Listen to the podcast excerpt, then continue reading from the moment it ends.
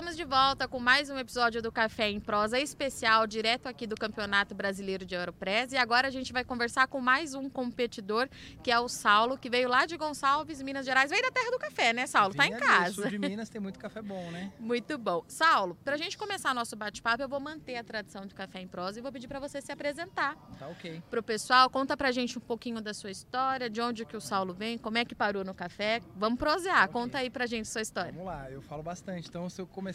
Não, estender, vamos embora. Não tem tempo. Você tem todo o tempo do É, mundo. Bom, meu nome é Saulo Damasceno. é, eu tô com 34 anos e moro em Gonçalves, ali no sul de Minas, desde, do, desde 2015. né? Anteriormente, vivia minha vida inteira em São Paulo. Trabalhei com indústria farmacêutica, trabalhei oito anos na, na- na Pfizer. E aí saí, saí da indústria para ir para Gonçalves, que é essa cidadezinha de 4.200 habitantes, para trabalhar numa livraria de barista. Na verdade, eu não mexia com café ainda, mas já gostava muito. É, e de livros eu já gostava muito. Então eu tinha, uma- eu tinha essa prima minha que trabalhava lá. E aí fui para lá, meio que para mudar de vida mesmo, largar essa corrida da cidade grande e tentar algumas coisas ali. é, ter uma nova vida mesmo, ter uma, uma coisa mais tranquila. E aí fiquei lá desde então, na cidade. A livraria foi vendida e aí mudou, virou um bistrô. E aí eu comecei a receber gente em casa.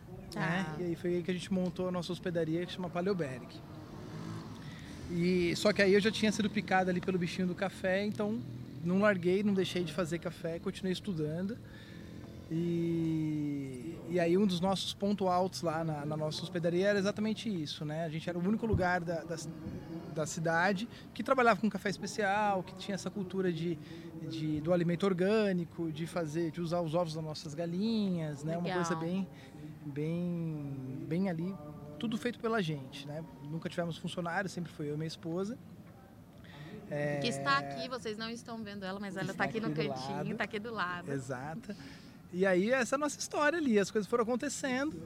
é, E aí eu sempre tive vontade de participar do, do campeonato de Aeropress. Porém, a gente sempre estava nesse batidão da hospedaria. Sim. Não tinha como fechar um final de semana e participar. Então eu lembro do de 2018 eu acompanhando, 2019 também.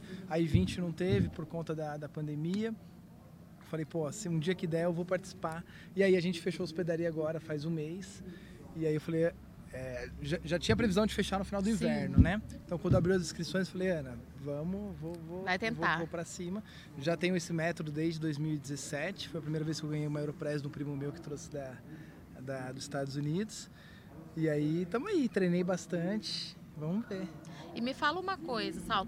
Você falou pra gente que você, antes você não trabalhava com café e aí você foi morar numa região que respira café, né? Seja assim, ali, se não na cidade, mas ali a região do sul de Minas, a gente sabe que é a principal região produtora que a gente tem no país. É, e mais do que isso, né? A gente tem o café especial ali, tem o café tradicional, o café commodity. Como é que foi quando você se viu inserida numa área que, assim, a economia, de modo geral, acaba girando todo em torno do setor cafeiro, né? Como é que foi, assim? Virou a sua chave ali? Cara, é, Gonçalves ele tá, ele tá- tá no sul de Minas ali. Sim. A cidade em si ela é muito turística, tem um movimento legal de orgânicos, mas café não tem. Tá, O que, que a gente tem ali perto, bem perto mesmo, Paraisópolis, sim. tem pô, a Fazendas Alas, que é fora Sim. da curva, tem um, um café espetacular orgânico. E tem muito próximo ali Santa Rita do Sapucaí. Que tem e tem um movimento também, muito legal forte. também, inclusive das mulheres das do mulheres café. empreendedoras A gente tem café. alguns contatos ali, algumas amigas. E então foi isso. Eu nunca tive essa vivência, né, de fazenda, de café. Tanto que, que eu já gostava de café, mas eu em São Paulo eu não tinha esse contato de frequentar cafeterias nem nada. Eu fui ser inserido mesmo depois que eu fui para Gonçalves.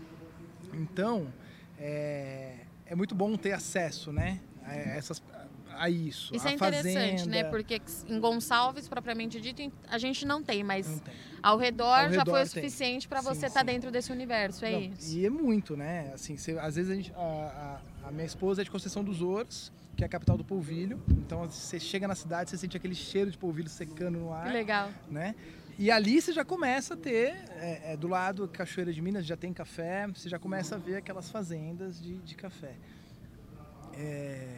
É, isso, né? Você vai, você, você, dá, você valoriza ainda mais o que você bebe. Sim. Porque você, se você é só um consumidor final ali, ou até mesmo um barista de ponta, você não tem noção como aquilo chegou. Da dimensão, Da né? dimensão, exato. É muito trabalhoso. E, e como é que foi, assim, quando você entendeu qual era o movimento do café especial, do café de qualidade? Porque eu tô, tô te perguntando Sim. isso porque é um divisor de águas Não, na vida do consumidor de café, né? É muito difícil você ver alguém que conheceu é, esse cenário e que voltou para a condição tradicional, para o consumo tradicional que nós somos ensinados a tomar, né, desde pequeno. Como é que foi? Então, o meu primeiro contato, na verdade, na livraria onde eu trabalhei de barista, tinha muito esse movimento do expresso, né, do, do, daquela, do barismo tradicional, do cappuccino e tal. Então não tinha nem métodos coados. Eu lembro que assim, depois que eu saí da livraria, né, ah. que a tá. livraria virou um bistrô, parou de ter o movimento do café, que eu fui descobrir os métodos coados. Aí V60, Aeropress, uhum. tal tudo. Que, cara, totalmente diferente daquilo que eu fiz durante um ano na, na cafeteria mais tradicional. E é isso, né? Minha mãe, por exemplo, ela não toma meu café.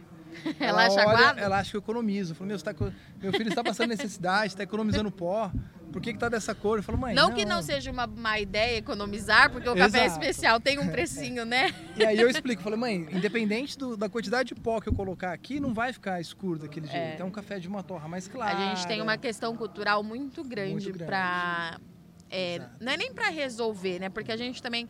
Eu, eu falei isso num outro podcast que a gente já gravou aqui hoje, Saulo, que assim, é utopia a gente imaginar que vai todo mundo tomar café especial, Sim. a começar porque ele não é acessível para todo mundo, né? A gente Exato. tem que ter esse cuidado. É, mas é muito legal quando a gente vê alguém começando a tomar Exato. café especial. Não, e, né? e aquilo também. É, tem toda a importância também do café tradicional. Tem. Né? O hábito, a cultura. É aquilo, você não pode ser também. É uma geração Exato. de renda muito A, a gente grande. mora numa cidade pequena, tem muitas. Tem muita gente que tem aqui o pezinho de café atrás de casa. Legal. Tem ali o quintalzinho com os pés de café que torra na bolinha, no fogão a lenha que torra muito, né? O negócio fica daquele jeito. Fica do jeito que a sua mãe Quando a gente faz uma visita, quando a gente está né? ali e, e, é oferecido, a gente toma. Geralmente já vem adoçado, né? Já vem aquele Sim. negócio e tal, tudo. Cara, tem como recusar um café desse? Não. Tem. Você vai, o cara fez ali com o maior capricho e tudo. É, é isso. É, é, é, importante beber, beber em café. E né? você sabe que ser alto e, e, aos pouquinhos você ir. Você está falando dessa questão do preparo com muito carinho. A gente tem uma pesquisa é recente da Associação Brasileira de Indústria de Café. É recente mesmo. Acho que foi divulgado na última quinta-feira. Que dia é hoje? Hoje é dia 28. Acho que foi no dia 26 que eles divulgaram é, para entender esse perfil do consumidor do Brasil. E o consenso que eles chegaram é que o café ele tem um peso muito emocional que as pessoas tomam café de manhã, nós somos ensinados a tomar o café para acordar e tudo, mas todo mundo tem uma lembrança com alguém que ensinou a tomar café, seja sim, avó, sim. seja mãe. Exato. E é exatamente isso. Não dá para você recusar. Você chega na, cara, na casa de alguém, alguém te faz um café. Não é o café que você gosta de tomar. De fato, não é o café que nós já Às estamos vezes já adoça a água, né? Todo Exato. mundo conhece alguém que adoça a água do café. Exato. E aí você vai falar, não, não vou tomar seu café porque seu não, café é ruim não. ou porque tá adoçado. Não dá para recusar, não dá, cara. Não dá. Inclusive agora, é, no, no mesmo, no mesmo dia que vão acontecer a SIC lá em BH, Sim. o Jetboca, que pô, parceiraço nosso, que, que tem um, um, projeto super legal lá em BH, vai fazer o Campeonato Brasileiro de Café Coado.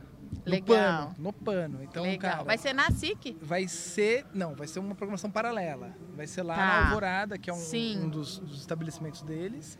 Mas eles querem, inclusive, eles vão Olha, participar na SIC com, com o o Jetboca na SIC e aí em paralelo vai ter esse campeonato que eles vão fazer. Interessante. Eu vou te mandar, manda, manda certinho e tal. Manda sim. E cara, é isso, é o café mineiro, né? No, sim. no pano, naquele saco ali pesado, aquele negócio que às vezes é usado várias vezes, né? Sim. Porque assim, você pode fazer um café, vamos lá, pode assim, você pode fazer o que você quiser, né? Inclusive.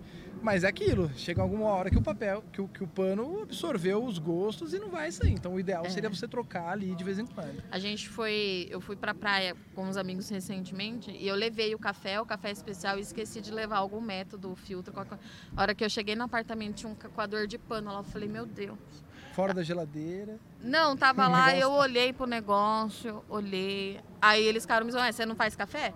Quem faz, faz café faz de qualquer jeito. Um jeito. Eu falei, ah, pois agora vocês vão tomar tem. esse café. Aqui mesmo. Porque eu poderia ter ido no mercado e ter comprado Sim. um Melita, que era tradicional. Eu falei, não, vocês vão tomar café nesse. É. Vocês estão falando como você fazer café.